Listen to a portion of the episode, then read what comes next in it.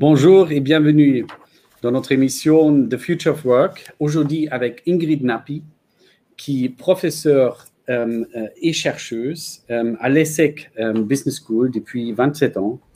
elle est titulaire de la chaire immobilier que vous, Ingrid Nappi, vous avez créée il y a 19 ans et plus récemment de la chaire des recherches Workplace Management que vous avez également créée il y a trois ans.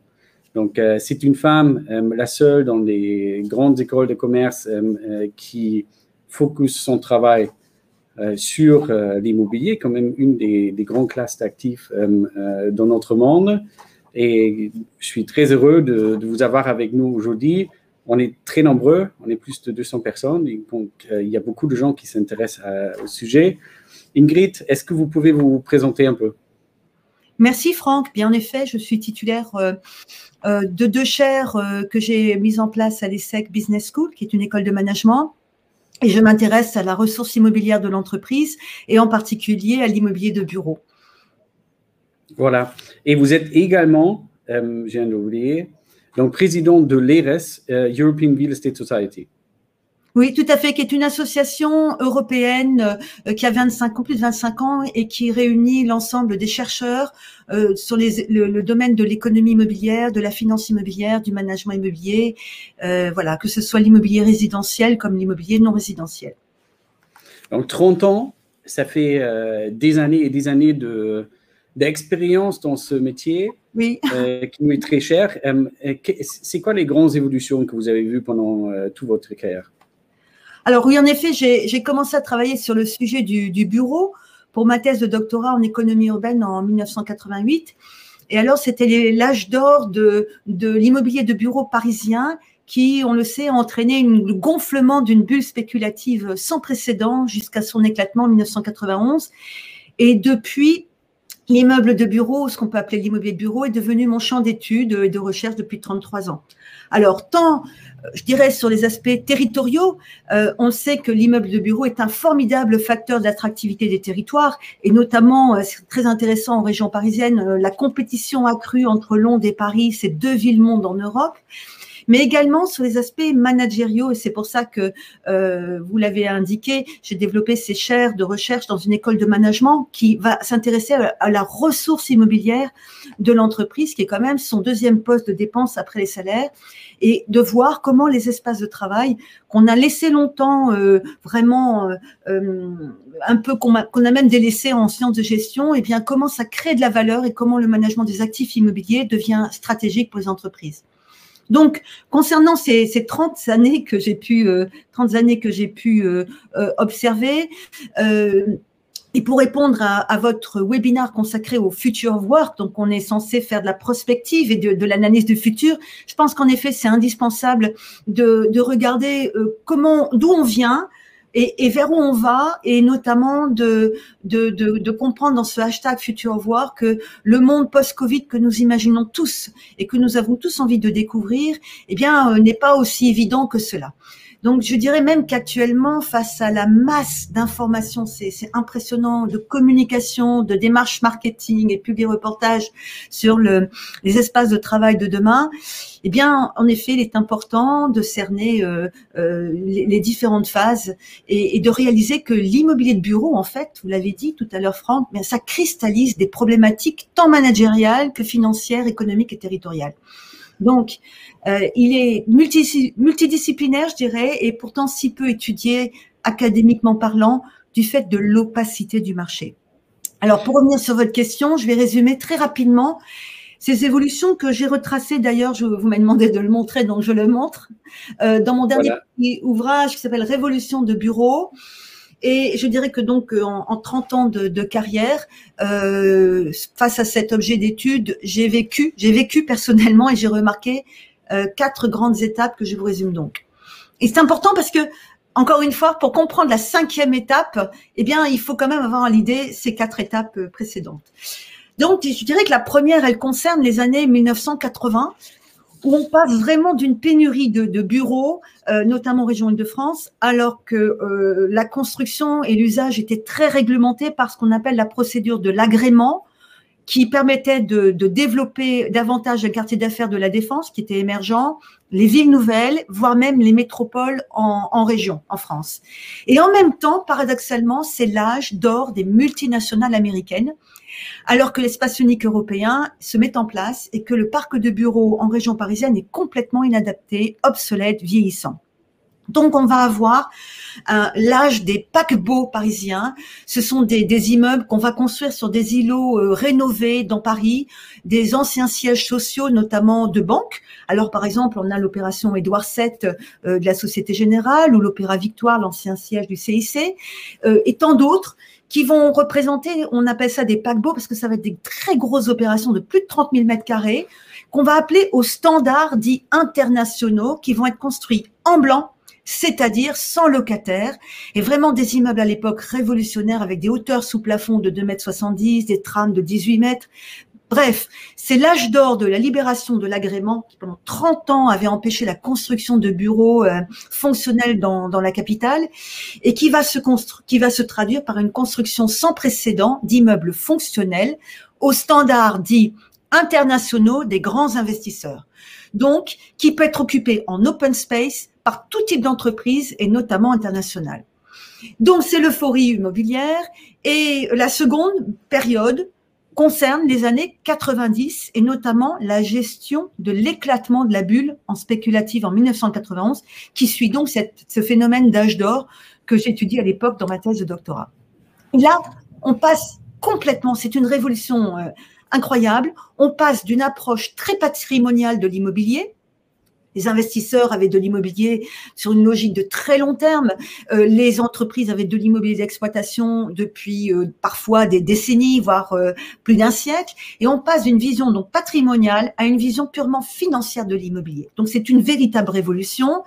Et, et, et donc l'éclatement de cette bulle spéculative en 91 a entraîné ce passage brutal avec la financiarisation de toute l'industrie immobilière et l'arrivée de nouveaux entrants sur le marché qu'on n'avait jamais vus, qui sont à l'époque, on les appelait des fonds opportunistes nord-américains, des fonds de private equity, qui raisonnaient uniquement sur des critères financiers, les cash flows. Donc, c'est l'âge d'or euh, de la financiarisation de l'immobilier de bureau et je dirais qu'il s'accompagne, et ça va être important pour comprendre ce qui se passe actuellement, du bail triple net appelé aussi à l'époque le bail investisseur, un bail de 12 ans ferme dont les charges sont refacturées aux locataires et qui traduisait à l'époque une position de contrôle de l'investisseur sur l'utilisateur, notamment en, termes d'analyse de marché de l'offre et la demande. Donc, c'est l'âge d'or des externalisations immobilières, des sell and leaseback, c'est-à-dire que les grands comptes, les grands utilisateurs euh, de ces immeubles de bureaux qu'ils avaient en patrimoine vont vendre euh, leurs actifs pour se concentrer sur leur cœur de métier et vont relouer leur immobilier d'exploitation. C'est en même temps la pleine explosion des sociétés d'investissement immobilier cotées, ces fameuses SIC, des foncières cotées et des métiers de l'asset management. Donc on est en pleine financiarisation de l'immobilier. Tout ça va durer jusqu'au milieu des années 2000 et la troisième étape, je dirais, c'est la fin des années 2000 et les années 2010, où là, avec la crise financière de 2008, on change à nouveau de la valeur financière, de la financiarisation de l'industrie, on passe à un concept dont on n'avait jamais entendu parler dans l'immobilier, qui est la valeur d'usage, c'est-à-dire la notion qui est orientée vers les besoins des usagers, des utilisateurs, qui, je le rappelle, jusqu'alors étaient complètement laissés de côté, puisque euh, on, faisait des immeubles en blanc internationaux, standards internationaux, qui devaient correspondre à n'importe quel occupant, et que jusqu'alors, eh bien, euh, l'usager, c'était vraiment euh, la dernière roue euh, du, carrosse. Donc, on oriente désormais, avec cette crise financière derrière, on s'intéresse aux besoins des usagers et on va même exprimer ces besoins auprès des directeurs immobiliers c'est l'âge d'or des directeurs immobiliers, non plus des investisseurs, et des directeurs de l'environnement de travail, qui est un métier qui apparaît, qui est enfin l'ancien métier des services généraux ou des moyens généraux, et qui devient l'environnement de travail. Voilà, on, rentre dans une nouvelle révolution, je dirais, une nouvelle étape. Et là, eh bien, on redécouvre la notion d'espace de travail, des besoins des locataires et notamment des entreprises. Et en même temps, figurez-vous, c'est la révolution environnementale, et la révolution numérique, digitale, je ne sais plus comment l'appeler. Et là, l'immeuble devient pour l'utilisateur, pour l'usager, ben, la vitrine des savoir-faire de l'occupant. Ça, c'est nouveau. Et c'est la période des campus nouvelle génération. Alors, on en avait aussi en, dans les années 70, notamment, je pense, euh, l'ESSEC est implanté à Cergy-Pontoise. On a bien sûr le fameux campus SPI euh, qui est à Cergy-Saint-Christophe. Euh, mais donc on a des campus et les campus euh, euh Gennevilliers, Thalès, euh, que sais-je encore, il y en a plein. On développe des campus, donc c'est plus la période des IGH, des immeubles de grande hauteur, mais c'est la période des campus en périphérie. Euh, c'est Evergreen avec le Crédit Agricole. Bref, on a toute une multitude d'entreprises qui vont avoir ce campus et qui vont opter par des meilleures façons de travailler euh, au sein de ces campus. Et c'est en même temps la révolution managériale avec le lean management et puis cette fameuse révolution technologique dont on va parler, euh, le cloud et la tablette. Et là, eh bien, en effet, on réalise qu'on peut travailler où on veut et quand on veut. Donc ça, c'est nouveau. Et l'espace, il est du coup de moins en moins affecté à la personne, avec cette vision hiérarchique qu'on avait de l'espace et de la taille du bureau en fonction de la hiérarchie, non plus à la personne, mais à la fonction.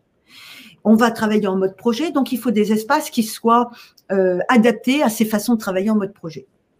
Et notamment, et c'est là, c'est pour ça que j'insiste beaucoup, parce qu'il faut faire la part des choses entre les entreprises, notamment dans les entreprises qui soit commercialisent euh, ces nouvelles façons de travailler, donc notamment toutes les entreprises du numérique, ou notamment celles qui ont besoin euh, d'avoir ces vitrines des nouvelles technologies. Et puis surtout, la, la financiarisation euh, précédente, mais qui continue, a, a aussi montré, d'abord entraîné une hausse des loyers sans précédent, et aussi montré que c'est le deuxième poste de dépense après les salaires. Et là, l'entreprise a qu'une qu'une chose en tête, c'est optimiser le coût du poste de travail. On se rend compte que c'est exorbitant, comment étonnamment, pourquoi à ce moment-là on s'en rend compte. Et euh, enfin, il y a des raisons, mais j'ai pas le temps de les expliquer. Et surtout, on va euh, commencer à réfléchir à des nouvelles solutions euh, qui permettent de valoriser la technologie et puis de, réduire ce coût du poste de travail. Donc l'idée, c'est bien sûr de d'utiliser les, nouveaux services qui se mettent en place, notamment la solution du coworking, qui est à l'origine, faut pas l'oublier non plus, a été mise en place pour les auto-entrepreneurs pour les startups, on est aussi en pleine euphorie d'une nouvelle révolution économique qu'on appelle la révolution numérique et qui va être appliquée euh, aux startups dans un esprit de compétition des métropoles entre elles, avec le label, vous vous souvenez de la French Tech des mmh. compétitions entre Paris et Londres, Londres qui veut rester la capitale financière, Paris qui veut devenir la capitale des jeunes talents et de, de l'économie numérique, et notamment cette euh, notion de coworking va aussi intéresser les entreprises qui vont adapter cet espace de coworking, ces espaces flexibles, via le flex en entreprise, notamment pour celles qui sont implantées dans des zones extrêmement coûteuses. Avec tous les avantages, bien sûr, à, appliquer. Et puis, euh, il va y avoir une l'industrie des espaces de travail de ce coworking qui va monopoliser, je dirais, le marché au point même de représenter la plupart de la demande locative auprès des grands propriétaires. Voilà. Et donc avec euh, un, des biais, c'est que actuellement il n'y a plus d'offres locatives, donc les taux de vacances sont en plus bas, parce que pratiquement tous les grands bailleurs dont on a parlé, eh bien la plupart ont opté pour ces espaces de coworking, et notamment par des grands bailleurs, des grands locataires, fournisseurs de ces espaces de, de coworking. Et puis enfin, c'est la dernière période actuellement, c'est la quatrième, la Covid. Et là, c'est très intéressant on ne sait pas où on va, enfin on a quand même plus ou moins une idée, c'est qu'avec la notion de valeur d'usage, on a décalé vers ce que j'ai appelé la, notion de valeur sanitaire, c'est-à-dire que l'acteur dominant dans cette chaîne de valeur, on voit bien qu'on est passé de l'investisseur au directeur de l'environnement de travail, et puis au directeur financier, et puis aujourd'hui, eh bien on s'aperçoit que avant le Covid, toute la culture était autour du produit ou de l'actif, et on essaie de l'appliquer à l'usager. Et là, avec la crise du Covid, on s'aperçoit que c'est l'inverse. L'occupant est au cœur même de la réflexion, et notamment avec des notions que vous connaissez bien de bien-être au travail, voire de dangerosité des espaces partagés. Donc la valeur des sanitaires des bâtiments, elle, occupe, elle préoccupe aujourd'hui l'occupant, l'utilisateur.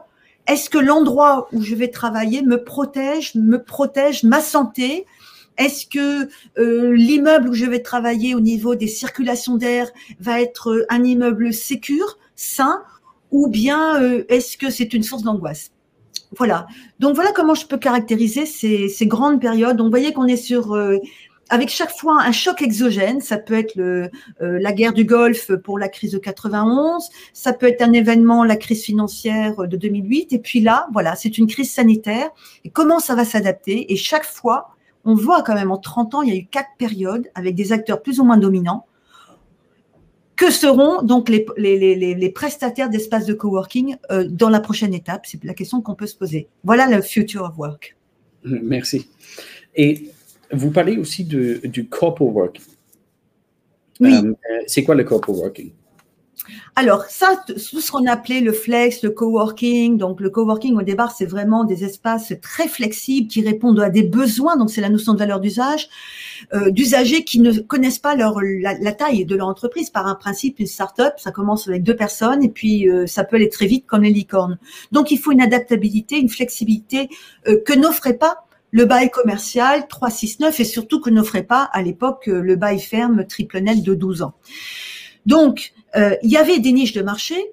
Le coworking euh, a suscité beaucoup de, d'empathie. Et puis bon euh, ça a été vraiment euh, aussi une politique urbaine d'attractivité des territoires. Je l'ai mentionné en introduction mais c'est très important aussi de le comprendre les collectivités territoriales de vouloir attirer ces jeunes talents ces entreprises du numérique en fait voilà d'attirer l'entreprise de demain le problème, c'est que dans ces espaces de coworking, tout le monde ne peut pas y travailler. Je veux dire, ça répond vraiment à une niche, à des besoins spécifiques. Et les entreprises, comme il y a eu, en fait, on va dire, une sorte de monopole des espaces de coworking, avec des grands noms de, des espaces de coworking qui ont monopolisé euh, les niveaux de transactions locatives, on s'est trouvé avec des situations où l'entreprise lambda classique ne pouvait plus euh, trouver des offres locatives à sa disposition en centre-ville, notamment à Paris, mais également dans toutes les grandes métropoles en, Europe, puisque tous les espaces avaient été pris à bail par ces prestataires de services de coworking, d'espaces partagés.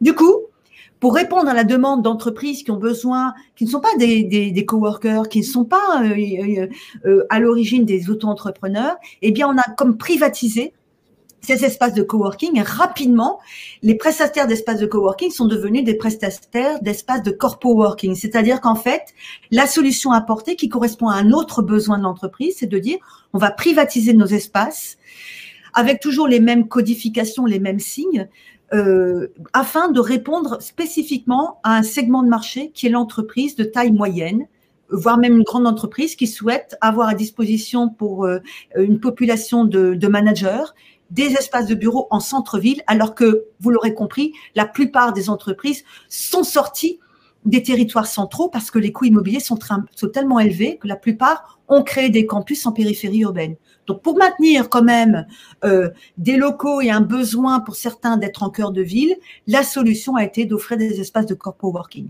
Alors aujourd'hui, la question de ces espaces, c'est leur valeur sanitaire. Comment on peut répondre encore à cette crainte qu'a l'occupant et l'usager euh, d'espaces ouverts partagés?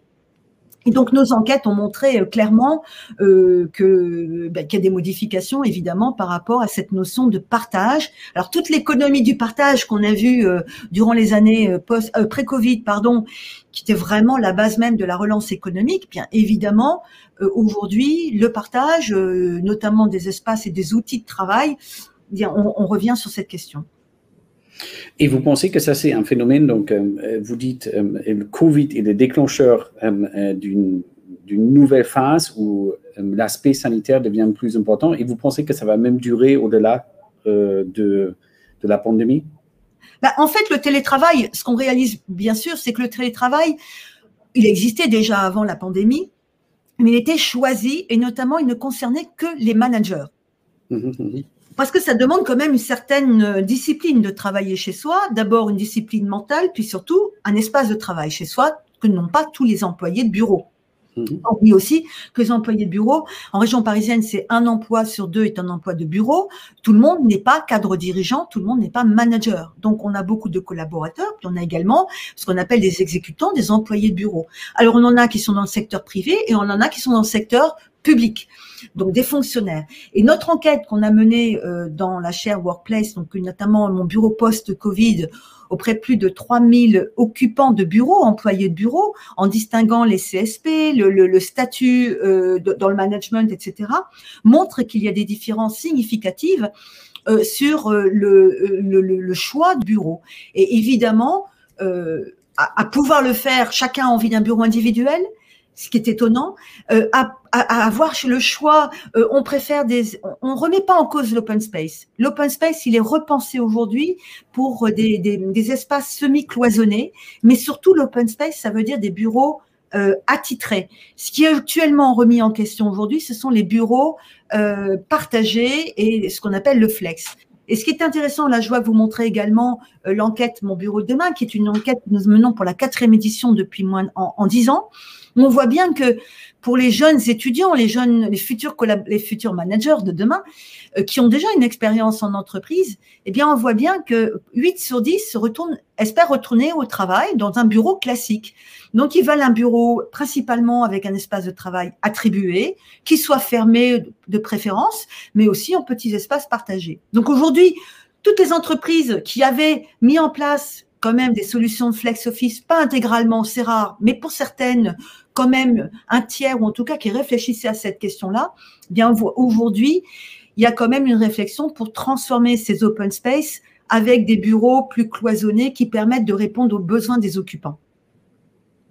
Et ça, je trouvais ça très, très intéressant. En fait, euh, on parle bien sûr de l'open space euh, euh, dans la pandémie, le rôle donc aussi comment que le travail change, euh, euh, il y a le télétravail et donc il y a plutôt euh, un envie de, de revenir peut-être un peu moins au bureau. oui. Et, en fait, ce télétravail, il, il, a été subi avec le confinement. Aujourd'hui, il va être choisi. Et non pas uniquement par les managers, par tout le monde. Donc, on voit bien, il y a plein de statistiques sur le télétravail. On voit qu'en général, on est à peu près à deux jours par semaine, idéalement un jour et demi à deux jours par semaine. Et donc, les trois autres jours, bien, comment, euh, comment va-t-on retourner au bureau? Et pourquoi y faire?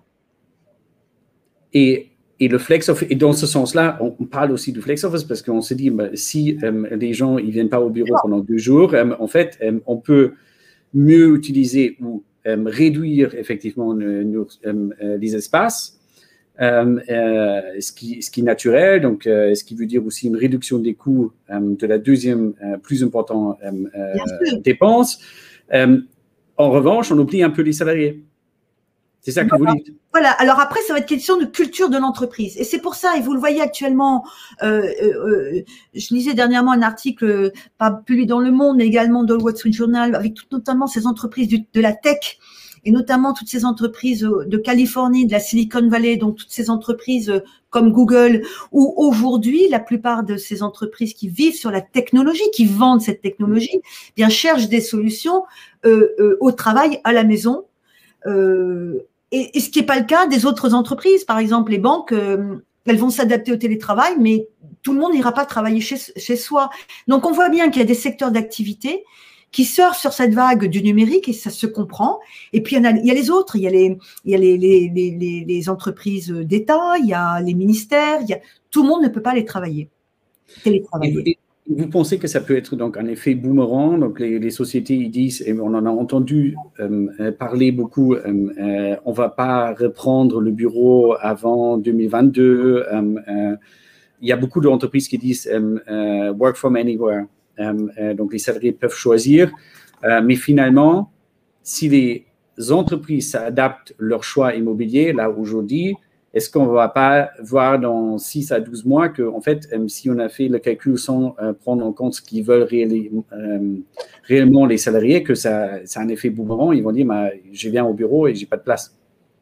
Bien sûr. Alors ça, c'était déjà un, un effet qu'on a observé. En fait, ce qu'il faut vraiment garder à l'esprit, ce qui semble logique, c'est qu'il n'y a pas une seule, il n'y a pas une catégorie d'entreprises. Il y a euh, les startups, les TPE, les, moyens, les, PME et puis les grandes entreprises. Elles ont des comportements complètement différents. Et puis, il y a les usagers du bureau. Il y a le manager qui est en parfaite autonomie, qui va généralement chez le client et quand il revient au bureau, il est capable de, de travailler à la maison parce qu'il a aussi un espace de travail à la maison, du collaborateur et de l'employé de bureau qui n'a pas d'espace à la maison et qui euh, n'a pas forcément l'envie non plus de ne pas aller au bureau. Le bureau, c'est un point d'ancrage dans l'entreprise. On regarde vraiment en fonction des, des catégories socioprofessionnelles. La machine à café, ben écoutez, ça reste un point d'ancrage. Et la machine à café, boire son café euh, sur Zoom, sur Meet ou tout ce qu'on veut, c'est pas du tout la même chose que d'être dans l'informel, dans le contact, dans l'humain. Donc, il faut garder cette partie de l'humain, et ça semble d'une évidence de le dire, malgré tout ce qu'on peut voir aujourd'hui concernant la digitalisation d'économie. On a besoin de ces outils. On travaille maintenant, on est habitué depuis un an bientôt, on est habitué à travailler, à arbitrer entre des, réunions qui peuvent être très courtes, qu'on peut faire directement sur Internet, et puis des réunions qui nécessitent le, visuel, qui nécessitent l'humain, des, perceptions de, bah, nos sens, en fait, hein, tout simplement. Et dans, le même sens, il y a un point que euh, n'a pas encore vraiment euh, abouti. Euh, vous dites, il y avait des époques où, en fait, il y avait donc, c'était l'âge d'or directeur immobilier. Donc, c'est les directeurs immobiliers qui, qui faisaient des choix des bureaux, des immeubles, etc., sans forcément parler avec les DRH. Aujourd'hui, l'aspect humain. Après, on a dit qu'on passe dans la, dans la phase où l'occupant est euh, important. Je dirais peut-être même si on dit l'expérience utilisateur, donc pas juste l'utilisateur, mais l'expérience utilisateur qui devient de plus en plus important. Aujourd'hui, c'est un mélange entre les directeurs immobiliers, les, euh, euh, les DRH, le management qui crée aussi une certaine, qui a envie de créer une culture d'entreprise. Donc, ça devient un, et on le voit d'ailleurs dans les écoles de management, on le voit parce que pendant très longtemps, vous l'avez dit au début, euh, c'est vrai que j'étais un peu seule dans mon, dans mon domaine en immobilier. Quand je disais que je faisais de l'enseignement en immobilier, mes collègues de sciences de gestion me voyaient comme une spécialiste du secteur du bâtiment, du BTP. Euh, J'avais beau dire que non, l'immobilier, c'est la ressource de l'entreprise. L'immobilier était vu comme euh, euh, tout simplement un bâti avec des ampoules à changer. Bon, voilà, rien de rien de très managérial. Donc on, je vous l'ai montré, je vous l'ai dit, en 30 ans de carrière, j'ai vu ce, j'ai vu les, gens ouvrir euh, leurs perspectives, notamment dans, dans les sens de gestion et dans le management d'entreprise.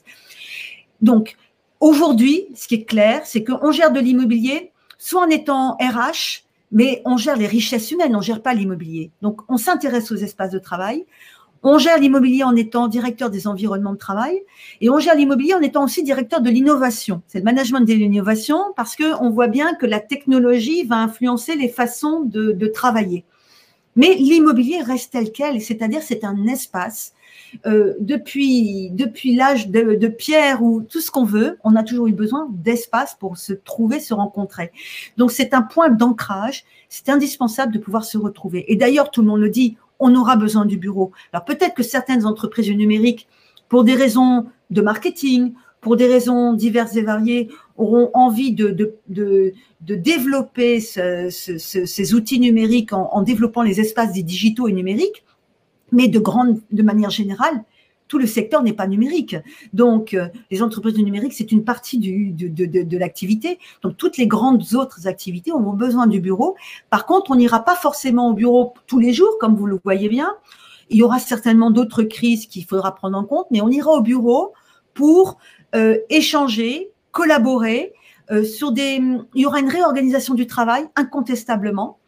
Et c'est pour ça que ça suscite beaucoup de débats aujourd'hui. Il y aura une, il y a besoin notamment de, de, faire parler les RH avec les directeurs immobiliers, ce qui n'est pas toujours le cas. Et donc, par exemple, si on pousse ça euh, un, peu plus loin, donc est-ce que vous voyez qu'aujourd'hui vos collègues, euh, les professeurs de stratégie, de organizational behavior, etc., ils vous invitent au déjeuner pour, pour dire Ingrid, explique-moi comment ça fonctionne, euh, parce que c'est important qu'on ne déjeune plus, donc plateau plateau virtuel. Bah, pas tant que ça en fait. Ça commence seulement maintenant, mais on voit bien que hum, tout le monde fonctionne encore en silo. Euh, mais les choses vont changer. En tout cas, euh, euh, j'y œuvre et je fais le nécessaire, en tout cas dans mes cours, pour faire comprendre que c'est un, un, objet transverse. Je vous dis, ça relève à la fois de l'économie territoriale. Vous savez bien qu'actuellement, les questions, c'est va-t-on rester dans Paris? Va-t-on travailler en région Île-de-France? Ou va-t-on voir une décentralisation vers des villes jusqu'alors plutôt moyennes?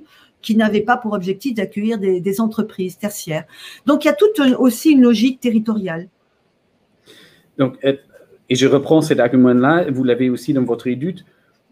donc, les gens quittent Paris. c'est quelque chose qu'on entend beaucoup aussi, donc à la fois peut-être pour... Il y a Alors, tout le monde ne quitte pas Paris. Euh, non. Euh, il y a certains, euh, on voit notamment pour ceux qui sont dans des appartements, une, volonté d'aller vivre en, périphérie de Paris ou en dehors de la région Île-de-France, dans les régions limitrophes. Mais c'est uniquement pour la région Île-de-France, on l'observe pas du tout pour les autres régions. Alors ça, attention, ça c'est euh, ma ville de demain, c'est toujours auprès des étudiants et celle-ci c'est euh, non c'est mon bureau de demain. Donc en effet une volonté pour les étudiants de d'aller travailler davantage en région, en métropole.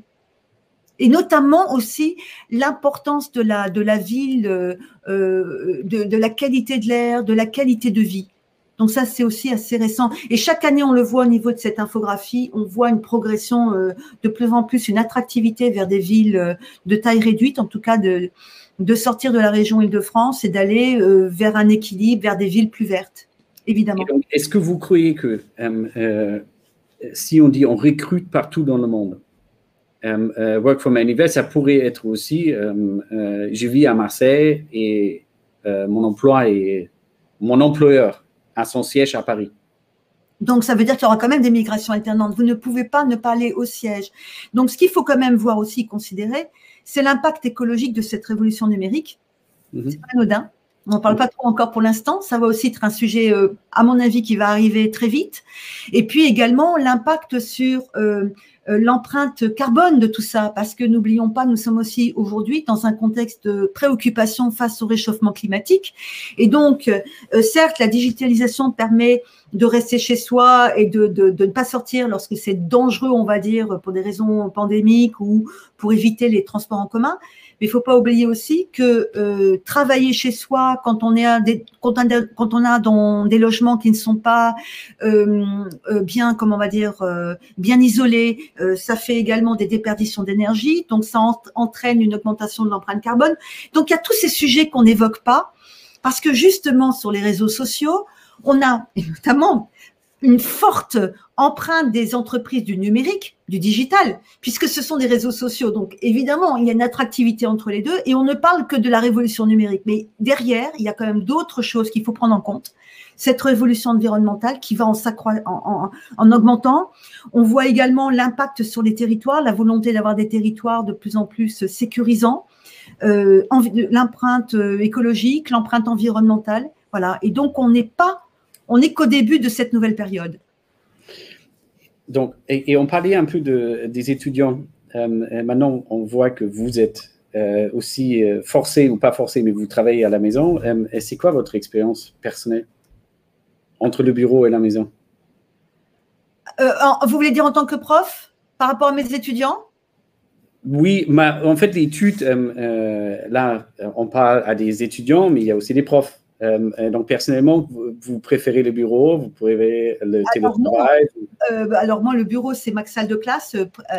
enfin, en tout cas, moi, je préfère de loin ma salle de classe. C'est évidemment, évidemment, bien sûr. Le contact humain, c'est important. Attendez, sur Zoom, on, ne voit que, que quelques paires d'yeux, c'est tout. Dans une salle, on a l'humain. L'humain est avant tout, est, est essentiel. Le contact. Merci, merci Ingrid, c'était très enrichissant. Euh, euh, donc on a beaucoup appris sur l'histoire de l'immobilier, euh, en tout cas à Paris. c'est pas oui, facile pour quelqu'un qui raconte que des histoires, mais l'idée aussi c'est de comprendre cette logique et on voit bien que les acteurs, il y a en fait il y a une course. et bah, c'est la, base même de l'économie immobilière, c'est de comprendre le rapport entre l'offre et la demande, des rapports de force. Mmh mmh et, et ça, c'est passionnant. Voilà, et on le voit que vous vivez euh, votre passion. Donc, merci beaucoup euh, d'avoir partagé tous ces enseignements euh, avec nous pour cette discussion et bonne continuation. et j'espère bientôt dans la salle avec les étudiants. Oui, tout à fait. Merci. À bientôt.